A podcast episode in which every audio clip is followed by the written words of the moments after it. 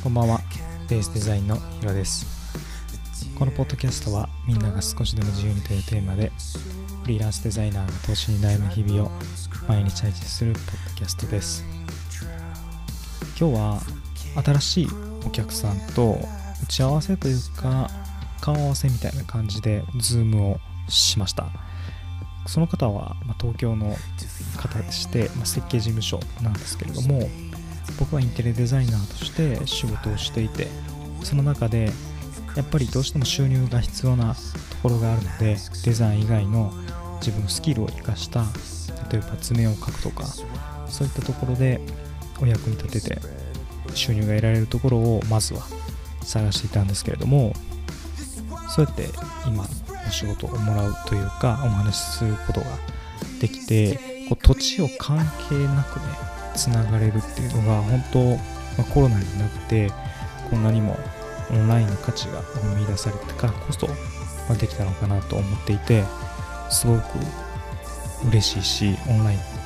になること時代の進化していくことがすごくいいなと思ったんですけど、まあ、この図面を描く仕事をただのね作業の仕事を請け負って、まあ、労働としてお金をもらうっていうのは本当はベストなとこではないんですけど必要となってくるところで、まあ、ただ結構そこはデザインの仕事っていうのも隙が入る隙がありそうでうまくいけば自分が思っている仕事例えばもっと下のね作業するっていう仕事をとりあえずやろうかなと思ってたんですけどさらに広がるかなと思って一気にワクワクしだしました。こう動いていてとりあえず何かするっていう風に動いていると急に自分の視野が広がってなんか1個超えたら何個もこうやりたいこともやることやるべきこととかがぐっと見えてきてすごく楽しい瞬間だなと思いました。これがフリーランスの醍醐味なんじゃないかなってちょっと思っていて視野が開ける瞬間ね。これはなかなか普通の会社にいると味わえないしやっぱり個人としての名前で動いていくので僕に仕事を頼んでくれているというところがもうすごくやりがいを感じます。そこでねプレッシャーかかってくるっていうのはもちろんあったりはするんですけどそれでも学ぶものはかなり多いですし自分がどれだけそこに打ち込めたかみたいなところが次の評価になっていくと思うし